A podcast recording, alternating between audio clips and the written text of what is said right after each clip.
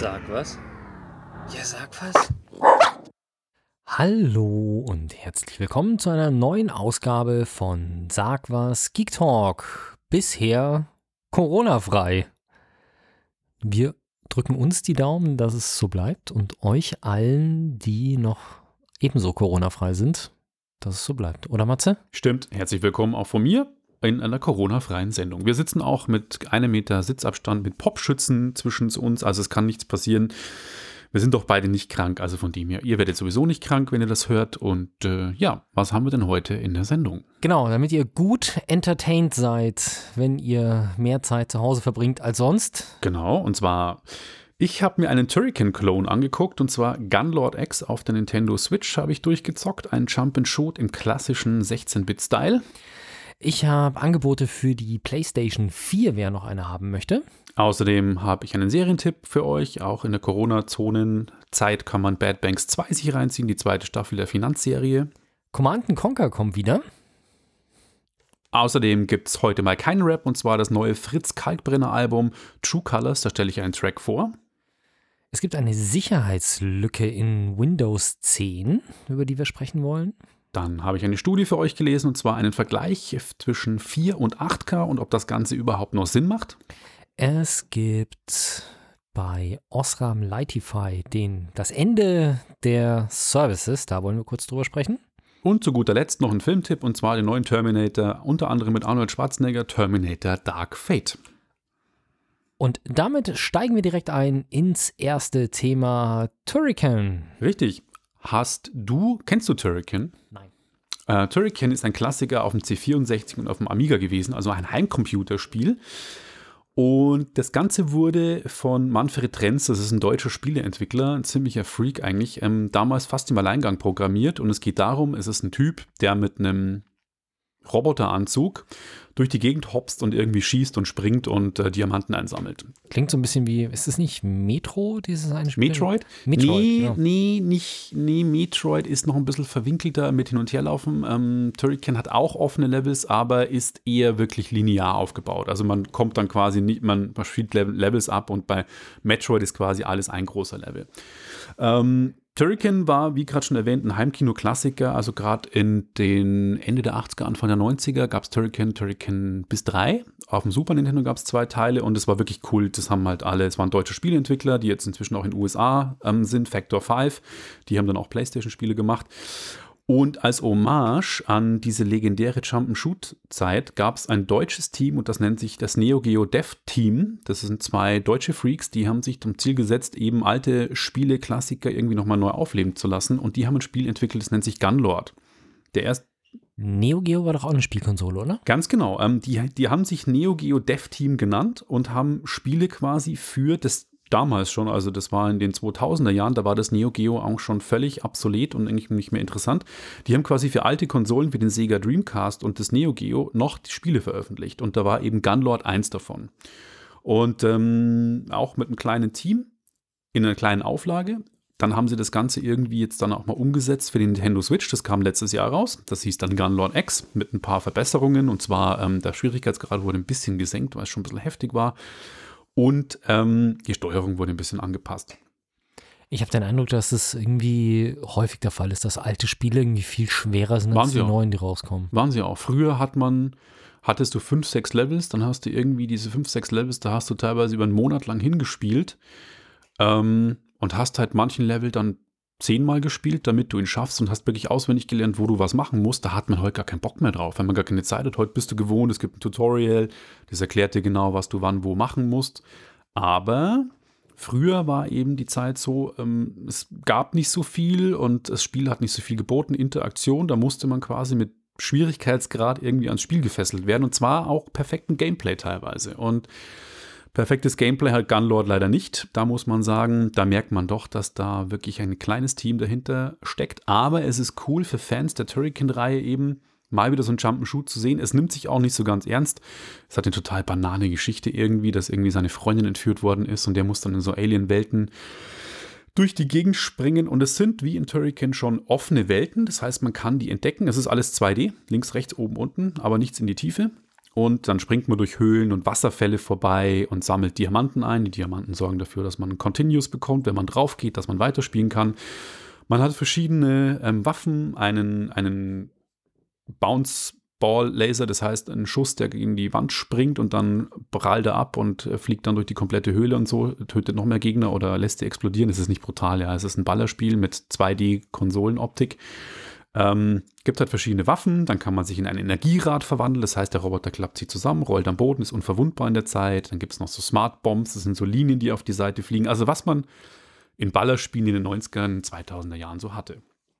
Ähm, insgesamt sind es zwölf Levels manchmal nicht so ganz ausgegoren. Also manche Levels sind ziemlich kurz und super leicht und manche sind echt sackschwer und man muss wirklich genau aufpassen, was man macht. Und das war auch mein Fehler, wie ich ans Spiel rangegangen bin. Ich dachte mir, ich hüpfe da durch, wie man heute so durchhüpft, weil wenn irgendwas schief geht, dann starte ich halt einfach nochmal neu. Nö, die Continues und Leben sind dann irgendwann weg. Also man muss dann schon schauen, wo springe ich hin, wo kommen die nächsten Gegner. Und was dazu kommt, was Turrican halt immer wahnsinnig berühmt gemacht hat, ist, sagt dir Chris Hülsbeck was? Äh, gar nicht, nein. Okay. Chris Hülsbeck ist einer der größten ähm, Videospielkomponisten aller Zeiten. Inzwischen gibt es auch Konzertreihen. Also es gibt auch schon äh, Symphonieorchester, die spielen seine Soundtracks. Und der hat die Soundtracks für die Turricans äh, geschrieben. Damit ist er auch bekannt geworden. Lustige Geschichte. In den 80er Jahren gab es ein Magazin in Deutschland, das hieß 64er. Ein C64-Magazin. Ah, okay. Und die haben einen Soundwettbewerb ausgeschrieben. Ähm, macht tolle Soundstücke mit dem C64 und ähm, der Chris Hülsbeck hat sich hingesetzt und hat quasi diesen Wettbewerb gewonnen und wurde dann entdeckt quasi, was der aus dem Soundchip des C64 rausholen kann. Das hat keiner geschafft.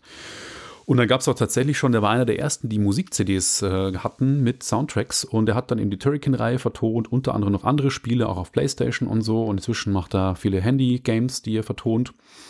Und äh, der hat leider nicht den Soundtrack von Gunlord geschrieben, den hat Raphael Düll geschrieben. Raphael Düll ist ähm, Werbemusikschreiber und auch gleichzeitig House- und Elektro-DJ oder so.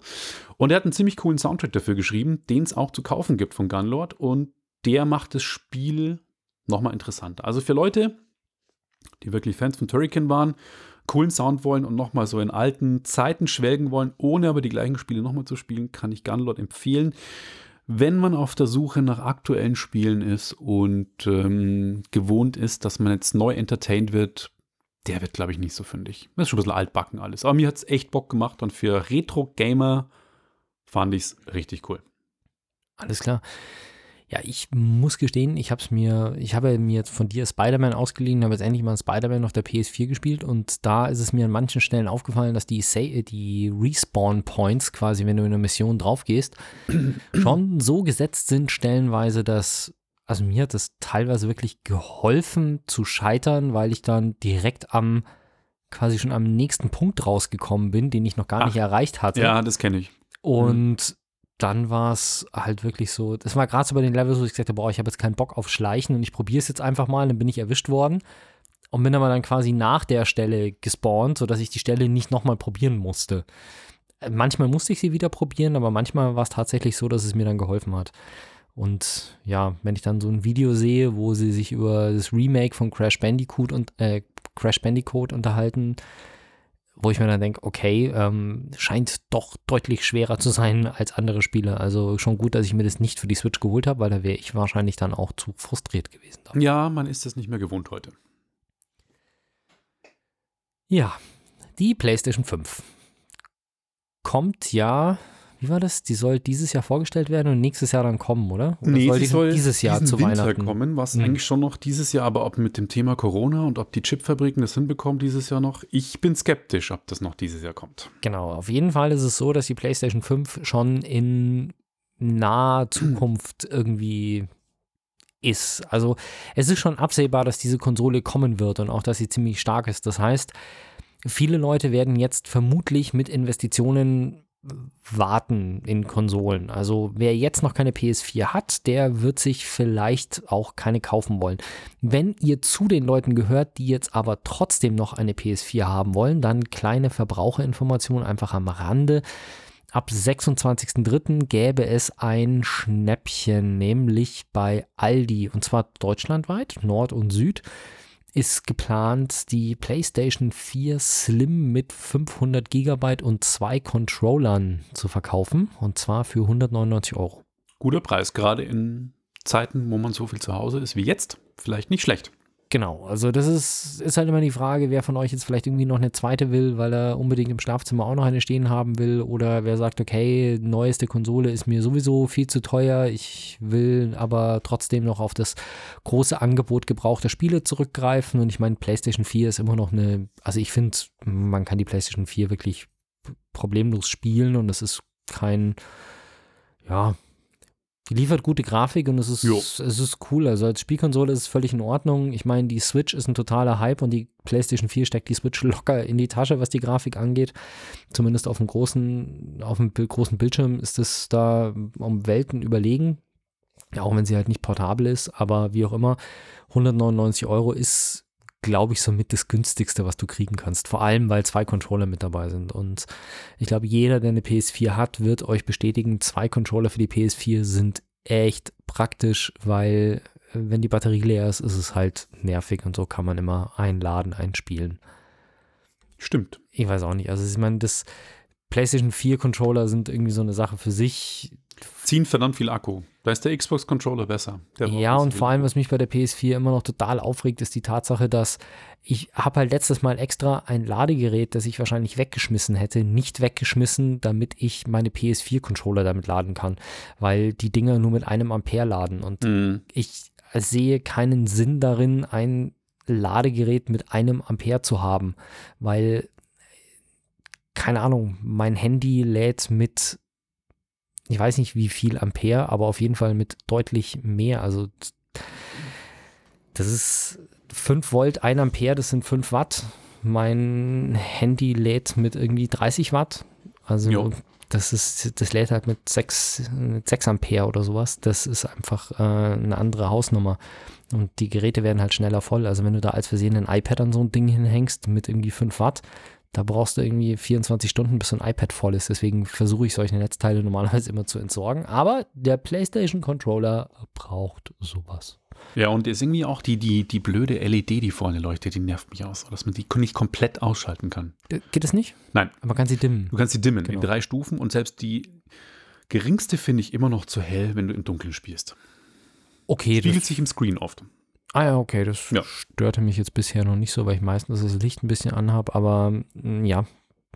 Ich finde es bloß lustig, wenn du dann zum Beispiel bei GTA verfolgt wirst von der Polizei und sie dann rot-blau blinkt. Mm. Das ist dann lustig. Aber ja, ja ansonsten äh, der Sinn ist überschaubar, solange du nicht irgendwelche optisch kontrollierten Spiele hast, weil es gibt ja tatsächlich Spiele jetzt für alle, die das nicht kennen. Du weißt es natürlich, aber es gibt tatsächlich Spiele, wenn du eine Kamera angeschlossen hast, die dann das Licht verfolgen, um deine Controllerbewegung zu sehen. Das kann schon auch praktisch sein, aber naja, wie gesagt, PlayStation 4 bisher eine super Konsole. Ich weiß nicht, ob ich, ich meine, bei dir ist es relativ klar, dass du wahrscheinlich die PlayStation 5 vorbestellen wirst, sobald sie auf dem Markt ist oder sobald sie vorbestellbar ist. Bei mir ist das ja immer so eine Sache. Ich bin da nicht so der große Vorbesteller, aber ja, ich werde mit meiner PS4 Pro allerdings wahrscheinlich auch noch ein bisschen aushalten, selbst wenn die PS5 auf dem Markt ist. Mal gucken. Wir haben einen Serientipp für euch. Habt ihr Bad Banks gesehen, beziehungsweise auch du? Ich nicht, nein. Ich habe ehrlich gesagt noch nicht mal davon gehört. Ja, ich war auch so, ähm, also ich habe vor eineinhalb Jahren die erste Staffel gesehen und war auch so, mh, hm, ja, ich wusste, dass es da eine, so eine Bankenserie gibt und äh, öffentlich-rechtlich, da bin ich mir sehr skeptisch, ob das nicht super fad ist und Banken sowieso. Aber dann habe ich mir, ähm, die lief auf ZDF, war eine Koproduktion Arte und ZDF und lief dann in den diversen Mediatheken und ich habe sie auf Netflix geguckt und ich war absolut begeistert. Die ersten sechs Folgen, also es gibt, die erste Staffel hat sechs Folgen, ähm, hat auch wahnsinnig viele Auszeichnungen bekommen. Den Deutschen Fernsehpreis, unter anderem den Grimme-Preis und beste Regie und alles und auch super Schauspieler. Also Desiree Nosbusch spielt mit. Ähm, dann eine Paula Beer, eine sehr ausstehende Darstellerin, die auch in einem Oscar-prämierten, äh, Oscar nominierten Film mitgespielt hat. Und in Bad Banks geht es, wie schon der Name sagt, um Banken und zwar fiese Banken und deren Machenschaften, wie die mit ähm, verbrannten oder vergifteten Papers halt irgendwie die Leute über den Tisch ziehen und wie das ganze Finanzsystem kollapst oder zusammenbricht. Und es erzählt, ich will jetzt auch gar nicht die erste Staffel spoilern, die ist erzählt die erste Staffel. Und nun gab es tatsächlich dann ab dem Ende Januar in der Mediathek erst exklusiv auch die öffentlich-rechtlichen lernen dazu. Und zwar vor der linearen Ausstrahlung gab es dann die zweite Staffel schon in der Arte-Mediathek und dann in der ZDF-Mediathek zu sehen und erst dann im normalen linearen Fernsehen.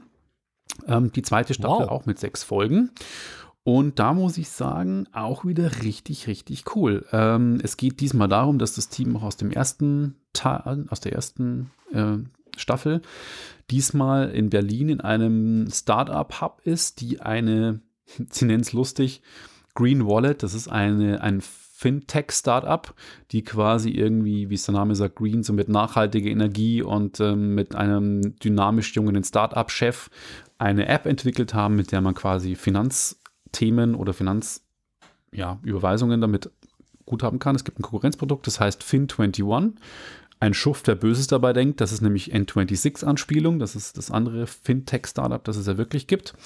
Und das ist das Konkurrenzprodukt und die ganze Geschichte ist wieder richtig fies erzählt. Also man merkt, habe mir von meiner Frau, die so ein bisschen im Finanzbusiness unterwegs ist, die kennt sich da ein bisschen besser aus und sagt, na, kann sich schon vorstellen, dass es da so übelst abgeht, aber es ist wirklich fies, wie da mit Milliarden rumgeschustert wird und ich möchte teilweise wirklich gar nicht wissen, was da wirklich los ist und äh, dann die Übernahme von großen Banken, durch äh, die dann kleine Startups irgendwie schlucken und das dann versuchen, sich zu verinnerlichen oder Kontrolle auszuwirken. Also es ist dann eine ganz fiese Geschichte, die äh, die Abgründe zeigt, auch von, von Investmentbankern, die und Programmierern auch, die die App entwickeln, die dann unter Kokaineinfluss, weil sie so krass unter Stress sind und solche Releases haben, irgendwie dann die App versuchen zu veröffentlichen und Teilweise feiern sie sich dann auch ultra hart, weil sie natürlich sich mega toll vorkommen, wenn ein 20-Jähriger mit, äh, keine Ahnung, wie viel 20 Milliarden hantiert.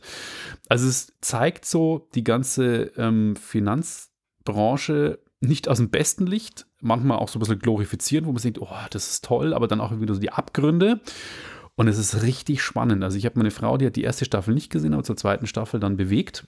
Und die hat gesagt, hey, das ist ja mal richtig cool und äh, war positiv überrascht. Also ich kann jedem, da es ja auch nichts kostet, ans Herz legen, das mal äh, irgendwie zu gucken, weil was die öffentlich-rechtlichen da abliefern an, wie es produziert ist, wie es geschnitten ist, wie die Musik ist, wie die Story entwickelt ist und vor allem die Schauspieler sind überzeugend richtig krasse Charaktere, also polarisierende Charaktere, wo man sich denkt, uh, krass, hätte man nicht so gedacht, dass das öffentlich-rechtlich so macht. Cool. Ja, wirklich eine gute Serie. Ich denke mal, das Ganze ist inspiriert von den Geschichten, die man so gehört hat in der Finanzkrise 2008, dass Genau. da wirklich eben Leute zwischen 20 und 30 mit irgendwie Milliarden oder sogar zweistelligen Milliardenbeträgen rumhantiert haben, als sei es irgendwie Kleingeld. Ja. Ja, was ja dann letzten Endes auch mitunter dazu geführt hat, dass das alles so schief gegangen ist. Also insofern, Ja, also kann ich echt empfehlen. Und was du gerade sagst, ja, es ist, spielt schon darauf an und baut darauf auf. prima. Ich gehe nicht bis 2008 zurück, sondern ein ganzes Stück weiter in die Vergangenheit mit meinem nächsten Thema. Und zwar, boah, in die 90er Jahre? Command and Conquer. Ja, das war. 97, 98? So Nee, nee, das war sogar früher. 95? Das war, lass mal kurz überlegen. 94, 95 vielleicht sogar schon? Kann sein, ja. Mhm. Tatsächlich. Der, und zwar, ich spreche vom ersten Command and Conquer Teil. Also der, hieß der erste Tiberium-Konflikt oder war es der Ja. zweite? Nee, genau. das war der erste. Command and Der Conquer. zweite war Red, Red Alert, glaube ich. War das schon, ich dachte, das wäre der dritte gewesen. Wie dem auch sei, es gab am Anfang mal und 95 kam es raus. ich habe Command Conquer wirklich viel gespielt. GDI gegen Nord und da gab es die schönen großen Tesla-Spulen, die man an seine Basis gebaut hat, die dann die gegnerischen Panzer kaputt gemacht haben. Gab die es da da nicht diesen fiesen Glatzkopf da, den Gegner? Das war Ich der, glaube, das war so ein Genghis Khan-Typ, irgendwie so mit Glatze Anführer. und Bart oder sowas. Das war der Nordchef. der ja. Nots, ja. Genau, und das habe ich echt eine ganze Weile gespielt. Ich glaube, das war auch eins der ersten Spiele oder halt so. Ich meine, das hatte ja auch so eine Story ein bisschen, also es hatte einen Multiplayer-Modus und das hatte auch so ein bisschen einen Story-Modus, wo du halt im Prinzip immer wieder deine Basen aufbauen musstest. Wer Command Conquer nicht kennt, das ist man hat halt zwei quasi verfeindete Parteien. Einmal so, ich würde jetzt mal sagen, im Prinzip einmal so die NATO oder Russland, die man spielen kann. So in der Richtung macht es irgendwie den Eindruck auch von den Farben her, als wäre es davon inspiriert. Und man fängt halt an, man baut sein erstes Gebäude, einen Bauhof, man schaut da in Vogelperspektive von oben drauf und dann hat man halt seinen Bauhof und wenn man den aufgestellt hat, dann kann man weitere Gebäude bauen. Eine Kaserne, eine Panzerfabrik, ein eine Mine, in der dann Tiberium abgebaut wird, was eben die Ressource dort ist. Und ja, dann muss man halt Tiberium abbauen, kriegt dafür seine Credits und mit denen kann man dann eben die Basis befestigen, Truppen bauen und letzten Endes muss man dann die gegnerische Basis überrennen und den Gegner von dieser Map vertreiben im Sinne von, man muss halt eine Schlacht gewinnen. Und es ist ein Aufbau-Strategiespiel so würde ich es jetzt mal bezeichnen. Jo. Genau, also sowas wie Civilization oder Age of Empires, so die schlagen so in die gleiche Richtung, aber allerdings ist da halt hier klar gesagt, okay, du musst am Schluss eine Schlacht Kampf, schlagen, mehr Kampf. Ja. Genau, der Fokus liegt mehr Und ich glaube, sind die Civilization auch Echtzeit? Ich glaube, was bei Command Conquer, glaube ich, das Besondere war, das war immer Echtzeit. Das heißt, das, das war aber, waren die anderen, glaube ich, zumindest okay. Age of Empire war auch Echtzeit. Okay. Ja, und es war halt eines der ersten, die so in die Richtung gehen. Das war auch ein bisschen futuristisch. StarCraft gab es auch noch zu der Zeit. Stimmt, ja. Genau, aber irgendwie Command Conquer hat es mir am meisten angetan, weil es hatte so ein bisschen futuristisches Element, aber war nicht so abgefahren Space-Raum-Ding mit Aliens und sowas. Und ja, da habe ich den Story-Modus tatsächlich durchgespielt damals. Und irgendwie ist da nichts mehr rangekommen. Und es gab schon mal, wenn mich nicht alles täuscht, haben die Hersteller sogar den ersten Teil nochmal irgendwo gratis veröffentlicht vor ein, zwei Jahren. Den konnte man sich dann runterladen und, und spielen. Ja. Aber der lief leider nicht auf dem Mac. Und jetzt gibt es wohl ab dem 5. Juni so zumindest der Plan, eine Command Conquer Remastered Edition, wo dann auch die Grafik ordentlich aufgemöbelt worden ist, sodass man es auf aktuellen Systemen wirklich mit guter Grafik spielen kann. Wir sind gespannt. Das Ganze wird in Steam erscheinen, also in der Plattform, wo man Spiele quasi ja, runterladen kann über den Steam Store. Allerdings, und das ist die, der Wermutstropfen an der Geschichte, zumindest für mich, nicht für Mac. Nicht für Mac, sondern Command Conquer wird exklusiv auf Steam für PC erscheinen. Konsolenversionen sind nicht per se ausgeschlossen, aber es gibt zumindest keine fixen Zusagen, soweit ich das gesehen habe, dass es eine Konsolenversion für irgendeine Konsole gibt. Außerdem ist das auch ein Spiel, das ich nicht auf der Konsole spielen wollen würde. Ich will sowas Maus mit Maus und Tastatur spielen, genau. Das ist der erste Punkt. Und der zweite Punkt ist, ja, ich sowas würde sich halt für einen Mac echt anbieten, aber leider, leider, leider ist das irgendwie anscheinend nicht in Planung. Ich weiß nicht, vielleicht werde ich auch überrascht, aber bisher habe ich nur gelesen, dass am 5. Juni eben eine PC-Version rauskommt und von Mac war keine Rede. Mhm. Ich frage mich immer noch, warum was da so schwer dran ist, weil es gibt ja irgendwie Technologien, mit denen man Spiele auch relativ simpel portieren kann, aber ich befürchte, dass ich mir wegen Command Conquer Remastered jetzt nicht unbedingt einen PC nach Hause stellen Und du könntest eine virtuelle Maschine vielleicht installieren und schauen, ob es da drin läuft. Das wäre tatsächlich noch eine Idee. Da müsste ich mir jetzt erstmal irgendwie Parallels oder sowas besorgen mhm. und dann mal ausprobieren. Ja. Ich bin mir nicht sicher, ob ich dann wirklich für 80 Euro Parallels kaufen will, nochmal für 80 oder 100 Euro oder was das Windows 10 kostet, dann noch Windows 10 irgendwie installieren, wenn es überhaupt was kostet und dann nochmal wahrscheinlich für 30, 40, 50 Euro, dann habe ich irgendwie eine halbe PlayStation 5 bezahlt, nur damit ich Command Conquer spielen kann. Ist vielleicht auch ein bisschen übertrieben. Ich, Oder? Ich weiß es nicht. Du steigst, das sollten wir jetzt dann auch langsam mal testen, ins Spielestreaming ein, wie der, der Nvidia, ähm, wie heißt der? Der Nvidia Streaming-Dienst? Keine Ahnung. Oder ich habe ihn, äh, GeForce. Genau, irgendwie so heißt er. GeForce, GeForce, X GeForce Now heißt GeForce Now, genau. Now. Oder in Google Stadia oder in Shadow. Da kannst du dann quasi sagen, okay, ich möchte einen Monat Command Conquer spielen, mietest es dir an und installierst es da und dann kannst du es da spielen. Ja, die Frage ist, ob es da drin ist, wenn es auf Steam kommt. Ja, doch, es gibt ja, ähm, jetzt muss ich kurz überlegen, GeForce Now, glaube ich, unterstützt den Epic Games Store und Stadia, ja, muss in Stadia integriert sein, aber ich könnte mir vorstellen, dass ein Electronic Arts Spiel ist, ähm, Command Conquer, dass es dann schon da kommt. GeForce Now hätte ich sogar Zugriff drauf, weil ich ja eine Nvidia Shield, Shield ja. bei mir zu Hause habe und da ist GeForce Now quasi vorinstalliert. Ich habe zwar keinen Account, aber ich könnte das Spiel darüber vielleicht sogar kaufen, wenn es denn da kommt. Und an meine Shield kann ich sogar Maus und Tastatur anschließen, wenn mich nicht alles täuscht. Also das wäre tatsächlich eine Möglichkeit, um es da zu spielen. Ja. Mal gucken, muss ich mal die Augen offen halten, ob es dann da erscheint oder nicht. Und damit schicken wir euch in eine kleine musikalische Pause, habe ich mir sagen lassen. Und zwar diesmal gibt es keine Hip-Hop, weil ich tatsächlich auch kein Album gefunden habe, wo ich sage, das will ich euch jetzt irgendwie unbedingt zeigen. Dafür habe ich ein anderes Album entdeckt. Ich höre dann auch mal, wenn es mal was anderes sein soll, ein bisschen Elektro und Haus. Selten, wirklich sehr selten. Früher habe ich viel Kalkbrenner gehört, also Paul. Ähm, den Fritz fand ich auch dann irgendwann besser, weil er gechillter irgendwie ein bisschen war. Und der hat ein neues Album, das kam am 13 13.03. raus, also letzten Freitag. Leider musste er die Tour jetzt aus Corona-Gründen absagen, was echt schade ist und für ihn auch ein finanzieller Verlust. Das Album heißt True Colors. Und ähm, ja, das wollte ich euch, weil es ein bisschen positiv ist und die ganzen News und die ganze Zeit eh alles ein bisschen so negativ ist. Good Things heißt der Track und den hören wir uns dann mal an und dann sind wir auch danach wieder zurück. München. Radio München.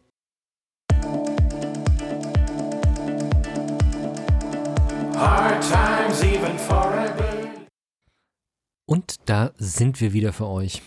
Weißt du eigentlich, dass ich mal auf dem Paul Kalkbrenner Konzert war? Ja, da musste ich auch dran denken. Da haben wir uns gerade kennengelernt, so ziemlich am Anfang. Ähm, das war auf der Festung Kufstein.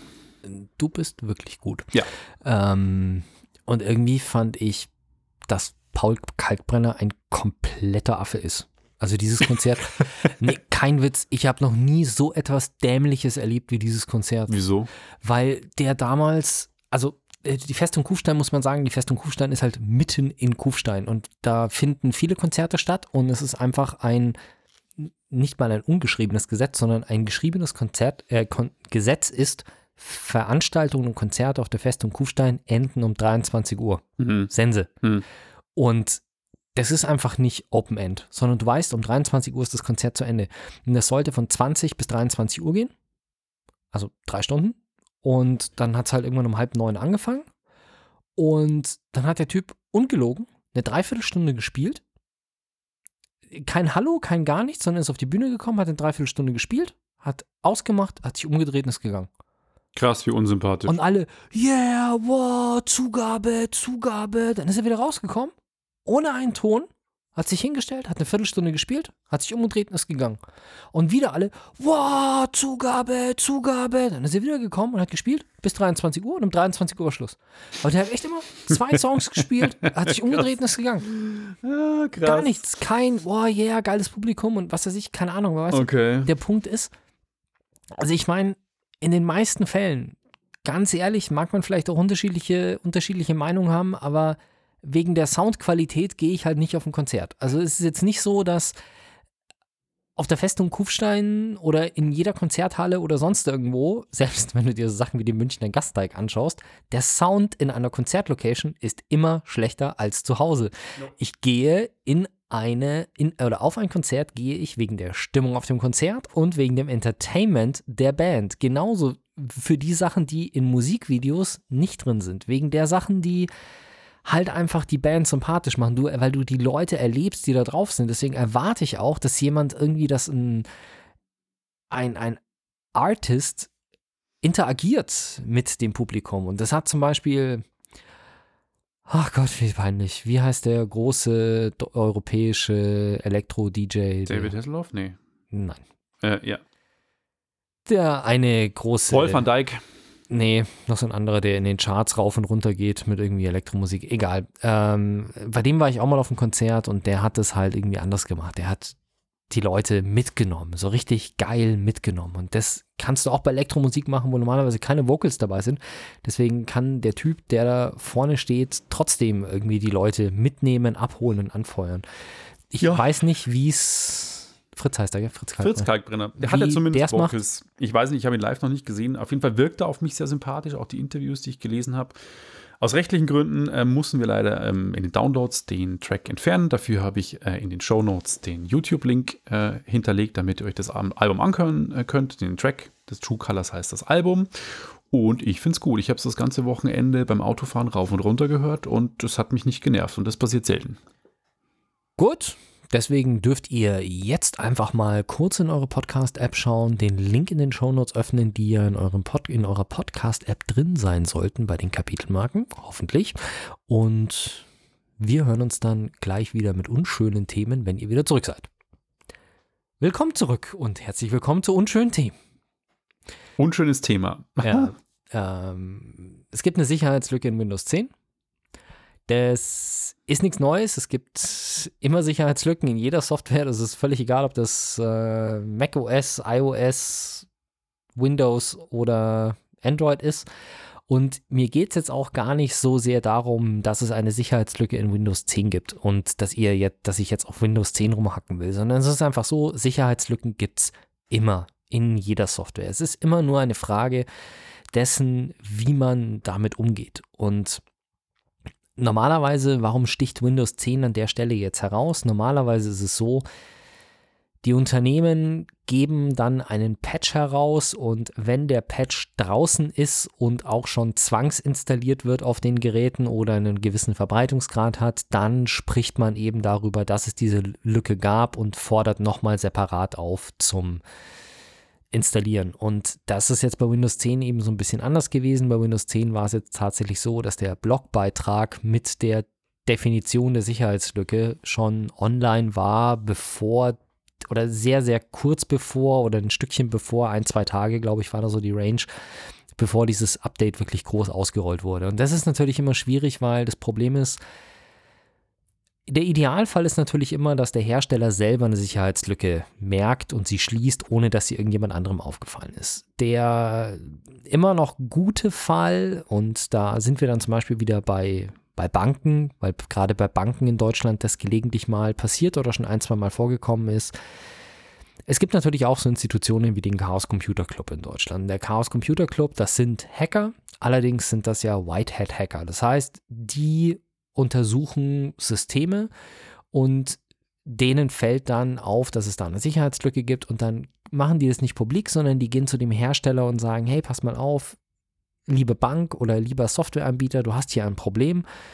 Hier ist die Dokumentation dazu, bitte behebe dieses Problem, du hast dafür jetzt zwei Monate Zeit und dann natürlich, um Druck aufzubauen, weil viele Wirtschaftsunternehmen sowas halt nicht von alleine schließen sonst, heißt es halt dann, wenn diese Lücke nicht bis Datum X geschlossen ist, dann wird sie veröffentlicht. Und ich habe auch schon von Fällen gehört, wo der äh, Hersteller dann gesagt hat, okay Leute, passt auf, wir haben es probiert, wir haben es nicht geschafft, dann werden solche Fristen auch nochmal verlängert, das ist alles gut und das ist alles super und letzten Endes hilft es, die Sicherheit der Bevölkerung generell zu erhöhen. Es gibt aber auch den schlechten Fall, in dem dann eben irgendwelche Black Hat Hacker solche Sicherheitslücken finden und die verkaufen die dann halt an Gangster, an Geheimdienste oder an sonstige und dann werden die ausgenutzt, so lange bis sie irgendjemand anders auch nochmal findet. Und deswegen sollte es eigentlich immer der Weg sein, es muss erst ein Update verfügbar sein, das auch wirklich funktioniert, bevor solche Lücken veröffentlicht werden. Und das ist in dem Fall halt schiefgegangen. Aber generell ist es so, schaut bitte drauf, dass eure Systeme auf einem halbwegs aktuellen Stand sind, weil das leichteste, was es wirklich gibt, und es gibt ja auch diesen Begriff des, es gibt Hacker, die wissen, was sie tun, es gibt Script-Kiddies.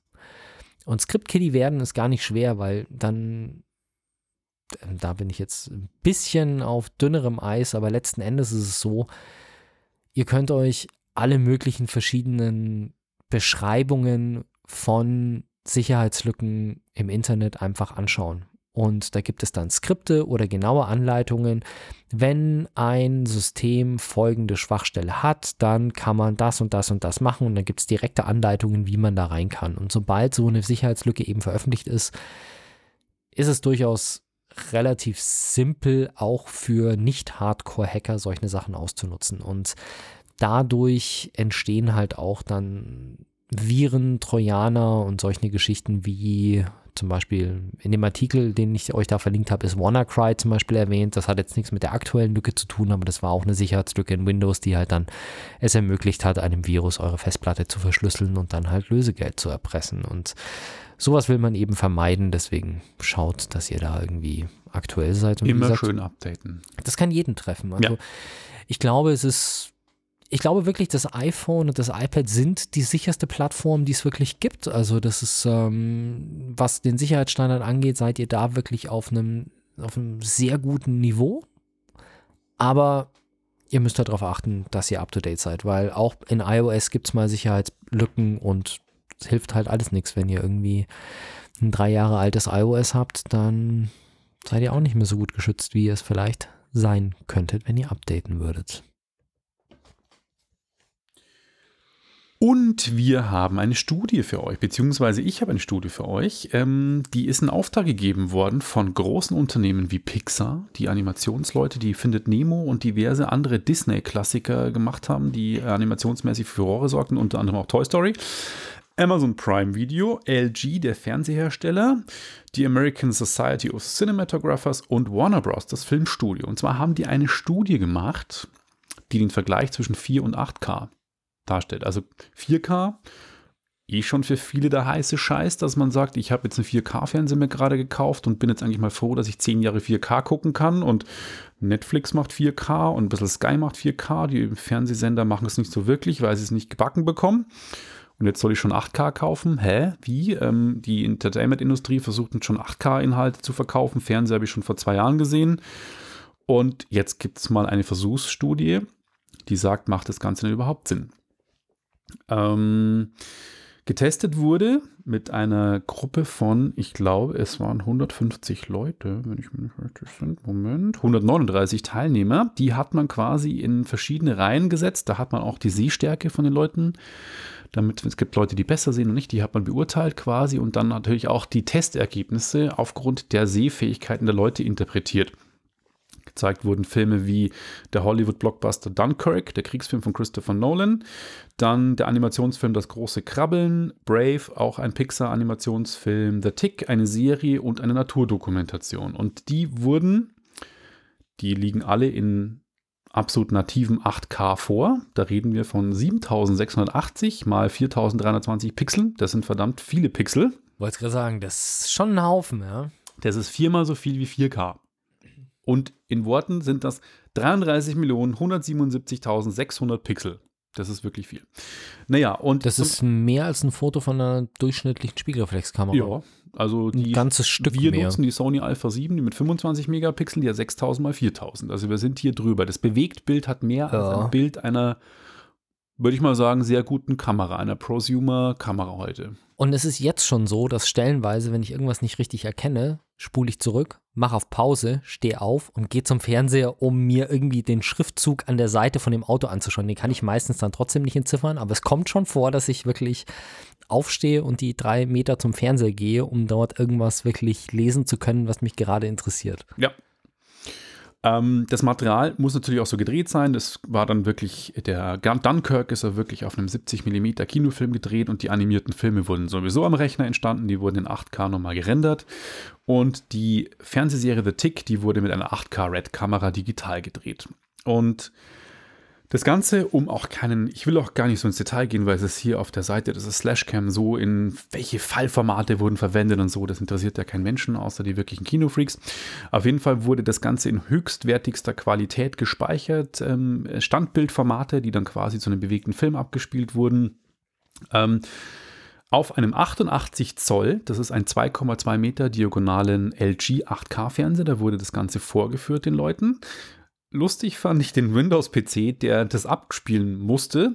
Das war ein 18-Kern i9 CPU-Rechner mit einem SSD-Rate, also einem nicht Festplatten-Rates, sondern Festspeicher-Rates, die sehr schnell sind. Eine Nvi- Nvidia 1080 Ti GPU-Grafikkarte mit 3 Gigabyte pro Sekunde Datendurchsatz. Also das Es ist wirklich schon verdammt viel. Jenseits von Gut und Böse und allein das Rechensystem kostet das wahrscheinlich das Zehnfache von dem, was das durchschnittliche Heimkinosystem kostet. Genau. Also die jenseits von Gut und Böse. Also wenn man sich heute eine Blu-ray kauft, dann hat die eine Speicherkapazität von bis zu 50 Gigabyte und ähm, 50 Gigabyte, ja. Und dieses Videofile hatte 3 Gigabyte pro Sekunde. Das heißt, da hätten halt dann, oh, jetzt muss ich Kopf rechnen, 18 Sekunden. 18 Sekunden Filmmaterial auf eine Blu-ray draufgepasst.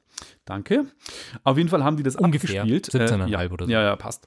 Und äh, interessant war, dass die Bewerter konnten quasi mit verschiedenen äh, Kategorien gleich gut, die haben das Material in 4 und in 8K vorgespielt, haben sie haben nie gesehen, was sie vorgespielt bekommen. Es wurde ihnen nur gesagt, wir zeigen einen Film, aber nicht, ist es jetzt 8 oder 4K. Und dann mussten sie bewerten gleich gut, etwas besser, besser oder sehr viel besser.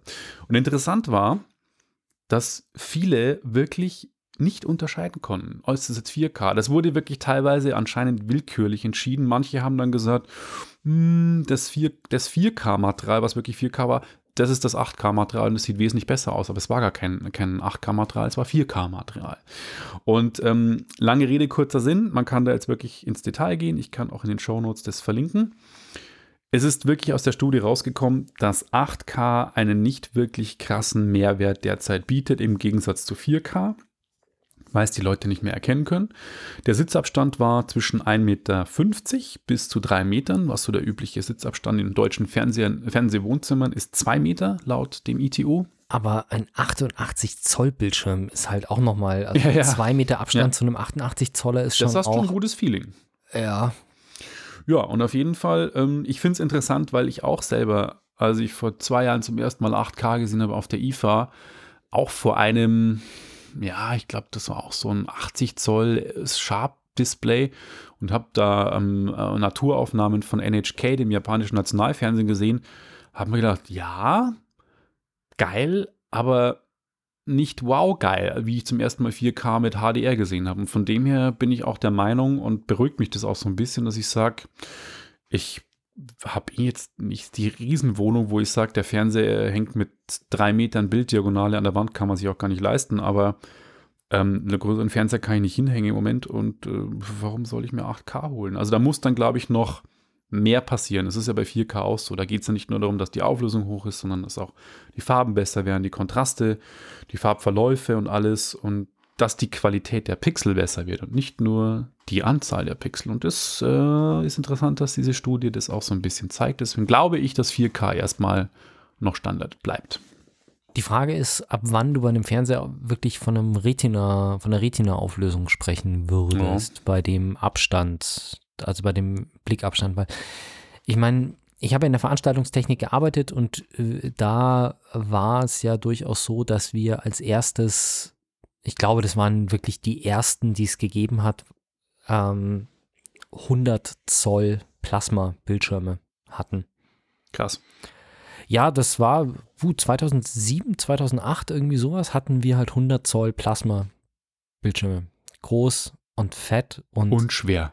ja, definitiv. Also ich glaube, dass die doch durchaus, ja, während wir unsere normalen Bildschirme mit zwei bis drei Personen aufgehängt hatten, also bis so ein, vor allem, das ist jetzt auch nicht so ein Fernseher für zu Hause, sondern das sind ja High-End-Geräte, also eher so Dinger, die du am Flughafen halt hast, die für 24-Stunden-Betrieb ausgelegt sind. Das heißt, die Teile sind aktiv belüftet und solche Späße. Und da konntest du so grob überschlagen mit ungefähr einem Kilo pro Zoll rechnen. Also unsere 40 Zoller hatten wirklich, glaube ich, knapp 40 Kilo. Na krass. Also 42 Zoller hat 40 Kilo gewogen. Die habt ihr dann schon zu zweit transportiert und mit Seilzügen.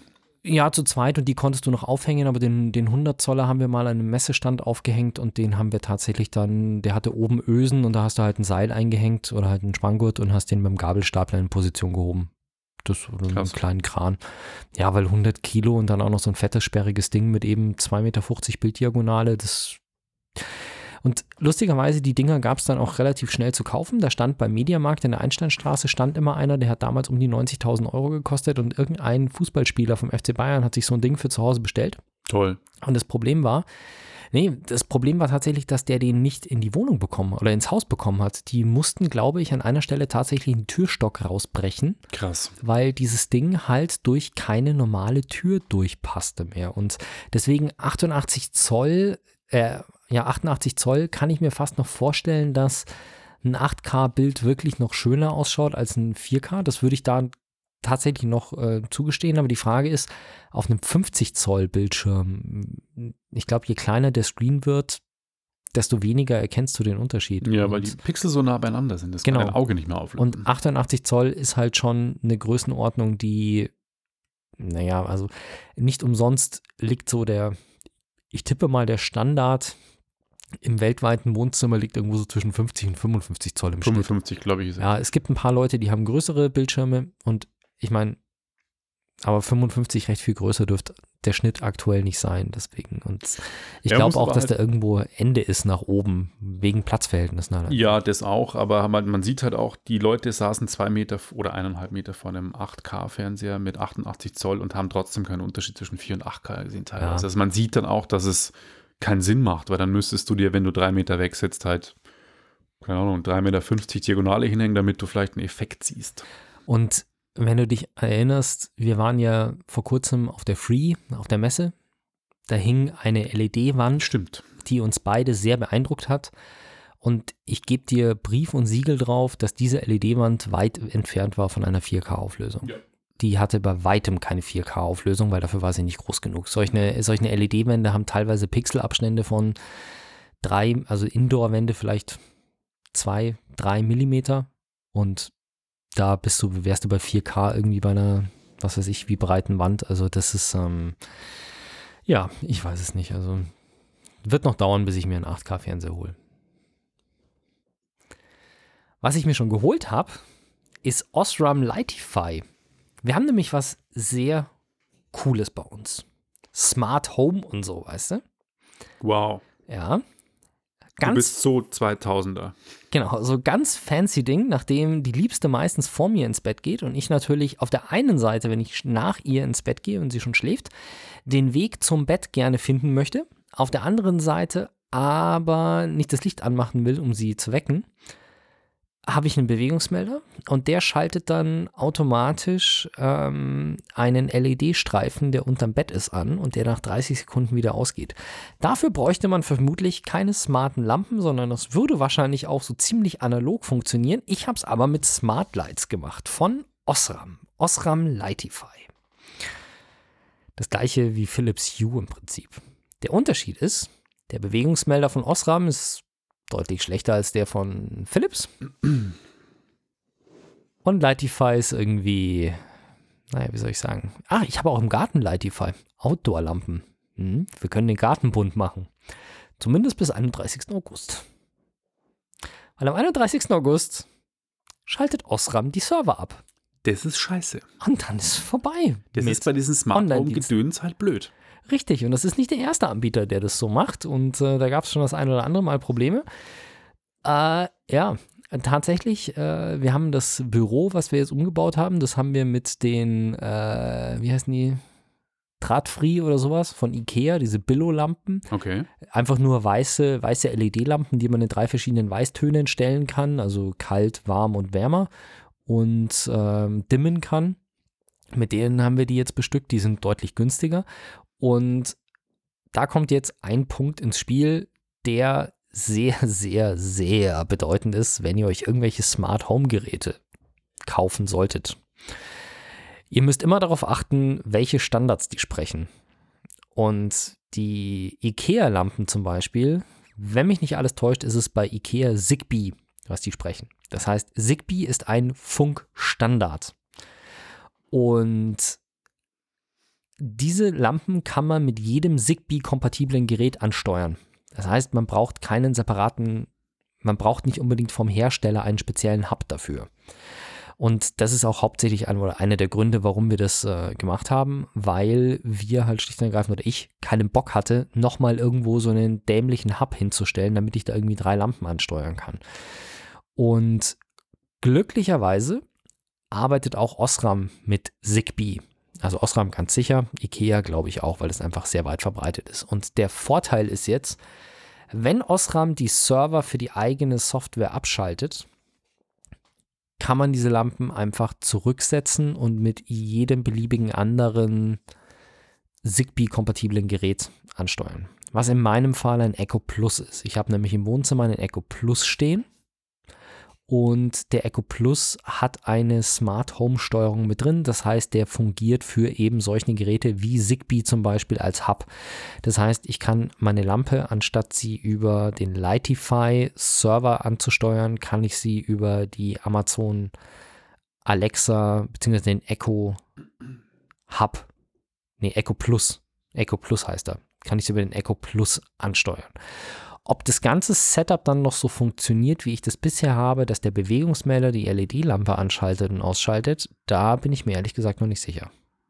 Ich bin gespannt, weil das ist zum Beispiel so ein Unterschied. Der Philips Hue Bewegungsmelder, der hat eine Lichtsteuerung mit drin. Sprich, wenn Licht da ist, Tageslicht da ist, schaltet der nicht.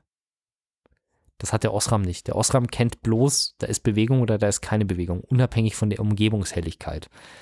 Deswegen haben wir halt so eine Einstellung, dass diese LED-Lampe nur von 10 Uhr nachts bis 5 Uhr in der Früh angeht, zum Beispiel.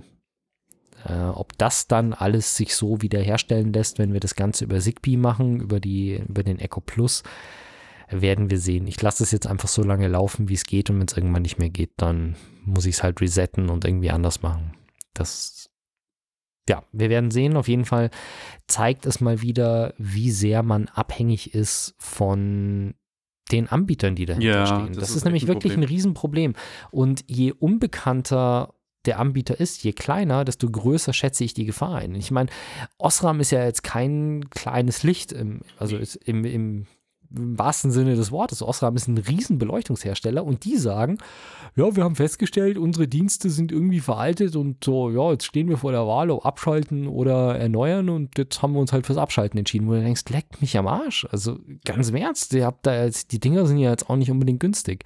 Und im Zweifelsfall, wenn es jetzt nicht so geht, wie ich mir das vorstelle, dann, ja, ist halt scheiße.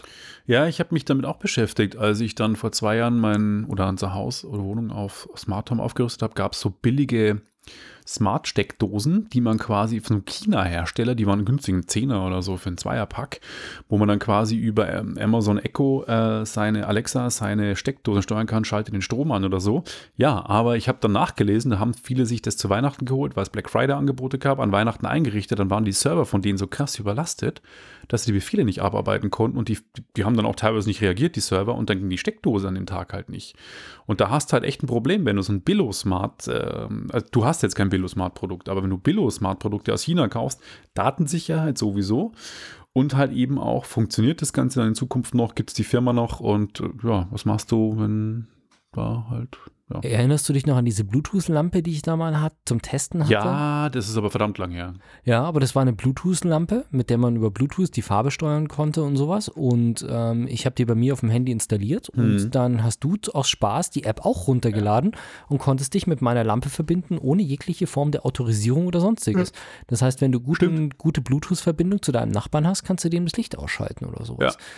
Das, ähm, Aber musste man dann gar kein Pairing machen. nee, gar nichts. Das ist einfach nur, oh ja, da ist eine Lampe, ja, ich kann mich koppeln, ja, ich kann jetzt steuern. Okay, weil normalerweise muss man ja deswegen Bluetooth-Pairing machen, damit sowas nicht funktioniert. Also bei den Philips Hue, die es jetzt auch mit Bluetooth gibt, inzwischen nicht mehr WLAN, da ist schon Pairing dabei. Ja, aber das ist halt auch wieder der Unterschied zwischen einem Hersteller wie Philips und einem Billo-Anbieter. Wie gesagt, ihr seid halbwegs auf der sicheren Seite, wenn Standards wie Zigbee gesprochen werden, weil dann könnt ihr die Steckdose einfach direkt an eure Alexa anschließen oder an euren Zigbee-Hub, den man ja mit Sicherheit auch auf anderen Geräten einrichten kann. Also man kann, ihr könnt euch wahrscheinlich auch, wenn ihr es drauf Wert legt, einen Raspberry Pi zu Hause hinstellen, der die ganze Sprachverarbeitung lokal macht, ohne Cloud dahinter und dort irgendwie ein Zigbee-Modul ranklatschen. Das geht mit Sicherheit auch, also ohne Cloud. Aber letzten Endes, offene Standards sind zumindest als Fallback immer die deutlich coolere Lösung als eine reine, eine reine Cloud-Lösung von irgendeinem Anbieter, dem ihr nur schwer vertrauen könnt. Und zu guter Letzt haben wir für euch noch einen Kinofilm-Tipp, damit ihr nicht auch in der, in der vermeintlich langweiligen Corona-Quarantänezeit noch was gucken könnt. Und zwar Terminator Dark Fate, Terminator 6 inzwischen. Wieder ein gut gewordener Terminator, muss ich sagen. Ähm, liegt auch unter anderem daran, dass James Cameron, der ja auch sich für die ersten Terminator-Teile verpflichtet hatte, der wieder mal die Produktion übernommen hat. Und Also viele alte Menschen, ne? ja, und es spielt auch, man höre und staune, Arnold Schwarzenegger und ähm, wie heißt sie? Linda Hamilton, aka Sarah Connor mit. Also wirklich die Darsteller aus den ersten Terminator-Teilen. Und das ist eigentlich schon ziemlich cool. Und der Film beginnt auch, das ist kein Spoiler, schon relativ ähm, am Anfang wird Sarah Connor bzw. John Connor wird von einem T800 getötet. Ähm, von Arnold Schwarzenegger. Der, die sind am Ich Strand. sagen, T800 ist doch so ein ganz altes Ja, ja, oder? der, der Arnold Schwarzenegger kommt, äh, der Film spielt drei Jahre nach Terminator Judgment Day, also Tag der Abrechnung. Und Ähm, die sind am Strand nach Guatemala geflüchtet und an den Strand kommt dann Arnold Schwarzenegger, aka der Terminator 8 T800 und bringt John Connor um. Und Sarah Connor, die Mutter, hat sich dann Rache geschworen. Und dann beginnt aber die Geschichte des neuen Terminator Dark Fate eben. Und da geht es darum, in Mexiko-Stadt lebt eine junge Daniela Ramos, heißt sie, mit ihrem Vater. Ein einfaches Leben. Und man wird dann erst später erfahren, was sie in der Zukunft für eine wichtige Rolle hat. Auf jeden Fall kommt ein fieser Terminator, Rev 9 nämlich, der jagt sie dann aber natürlich hat sie auch Unterstützung aus der Zukunft und sie bekommt dann eben eine, eine ja, wie soll man sagen, äh, eine Beschützer-Terminatress, beziehungsweise eine modifizierte Soldatin namens Grace, die beschützt sie dann eben und ähm, dann beginnt halt das Übliche, was man aus Terminator-Actionfilmen so kennt. Äh, es wird halt dann, der Terminator geht mega ab und also dieser Rev 9 und versucht halt irgendwie mit möglichst allen Mitteln sie umzubringen und diese Grace versucht sie zu verteidigen. So viel kann ich jetzt dazu leider nicht sagen, weil sonst würde ich spoilern. Es ist dann überraschend. Ähm, man wird noch auf den alten T800, aka Arnold Schwarzenegger, treffen und Sarah Connor und dann verbünden die sich, das kann ich schon sagen. Und dann wird es eigentlich auch ziemlich cool. Also ich war skeptisch, weil Terminator 3 war mit der Frau, Terminator 4 war dann mit Christian Bale in der Zukunft, Terminator 5 war Genesis, war ein ziemlicher Mumpitz, habe ich im Kino gesehen. Der war mit der, wie hieß die aus Game of Thrones, die Blonde, die Daenerys. Äh, Ja, genau. Die auf jeden Fall spielte da mit.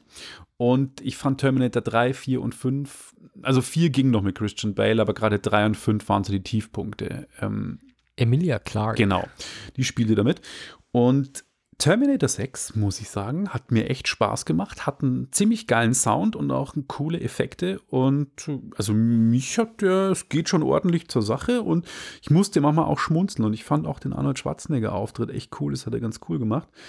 Und ich hatte ja im letzten Podcast hatte ich Gemini Man besprochen mit Will Smith, auch Actionfilm, wesentlich schlechter als der neue Terminator. Und äh, Terminator macht wirklich mehr Spaß, hat auch die besseren Ratings bekommen überall. Und wer sich ein bisschen mit Actionfilmen identifizieren kann und äh, auch mal das Hirn so entspannen will, was in dieser Zeit vielleicht gar nicht das Verkehrteste ist, dem würde ich Terminator Dark Fate, den es gerade jetzt überall zum Streaming und auch auf Blu-ray, Ultra HD, Blu-ray und DVD gibt, sehr ans Herz legen. Ich muss ja gestehen, dass Arnold Schwarzenegger ist sowieso irgendwie so ein Typ. Also wenn ich jetzt so zurückdenke an die 90er Jahre, dann war das irgendwie so immer der Kerl, der, also jetzt, die, meine Meinung von Arnold Schwarzenegger in den 90er Jahren war halt irgendwie so, ja, der, der komische Bodybuilder, der irgendwie Filme macht. Und dann war es irgendwie die Lachnummer, weil er irgendwie Kindergartenkopf?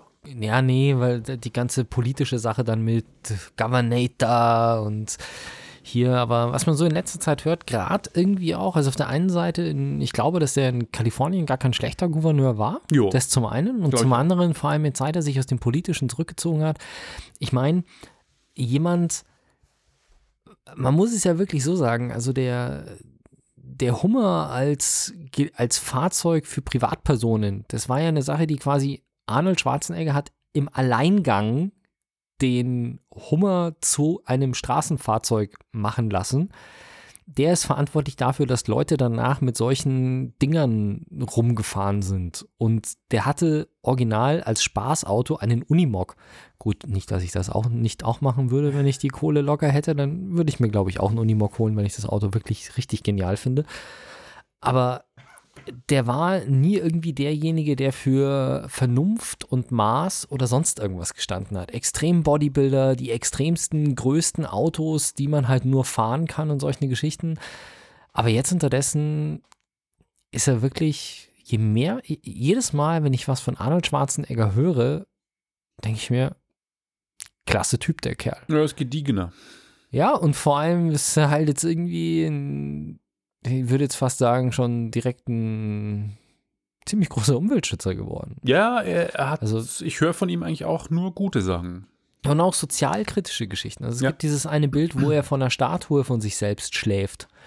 Wo er dann die Story erzählt, dass er irgendwie in ein Hotel gegangen ist, die ihm irgendwann mal, als er noch irgendwie groß, berühmt und äh, Politiker war, das Hotel ihm groß versprochen hat, wann immer er kommen möchte oder wann immer er in der Stadt ist, hätte er da einen Platz zum Schlafen und hier und da. Und dann kein Politiker mehr, nicht mehr groß und bedeutend, in Anführungszeichen. Auf einmal hatte das Hotel keinen Platz mehr für ihn und wollte ihn nicht mehr.